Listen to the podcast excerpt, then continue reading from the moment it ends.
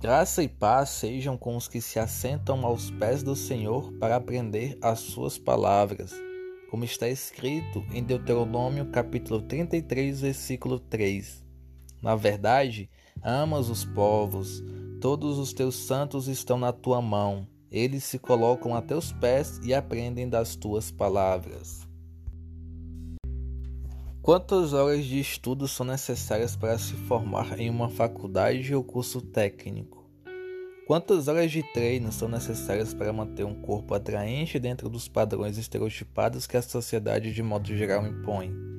Quantas horas de trabalho são necessárias para construir a sua casa dos sonhos? Quantas horas de trabalho devem ser empregadas para construir uma empresa, um império? Quantas horas são necessárias para preparar o almoço, os lanches e o jantar? E quantas horas do nosso dia entregamos ao Senhor?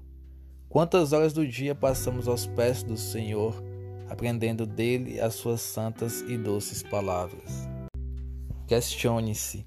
Você já deve ter ouvido falar de Marta e Maria. Veja Lucas capítulo 10, versículos 39 a 42.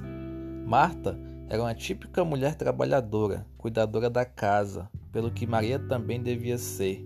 No entanto, ao receber Jesus em sua casa, elas fizeram escolhas diferentes. Marta, tentando agradar o Senhor, creio eu, estava arrumando a casa e preparando a comida para servi-lo, enquanto Maria se assentou aos pés de Jesus para aprender o seu ensino. Não há por que julgarmos a atitude de Marta. Talvez, se Jesus entrasse pela nossa porta, Correríamos para arrumar tudo, nos preocupando em dar a ele a melhor estadia possível. Mas Maria fez uma escolha que para muitos, inclusive Marta, parecia sinal de preguiça. Errado. Ela foi sábia. Ela escolheu a boa parte, o ensino de Jesus. Há momentos que sim, devemos servir ao Senhor, mas há o momento de parar e se assentar para aprender com Ele.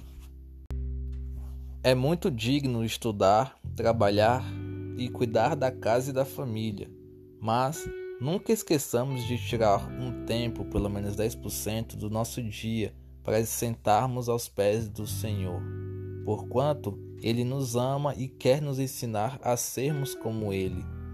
A minha oração é para que não venhamos a nos preocupar demasiadamente com as coisas deste mundo, negligenciando a boa parte, a busca pelo ensino, pela instrução do Senhor. Por isso, sejamos sábios e todos os dias tiremos uma porção do nosso dia para se assentar aos pés do Criador. Amém? Deus te abençoe.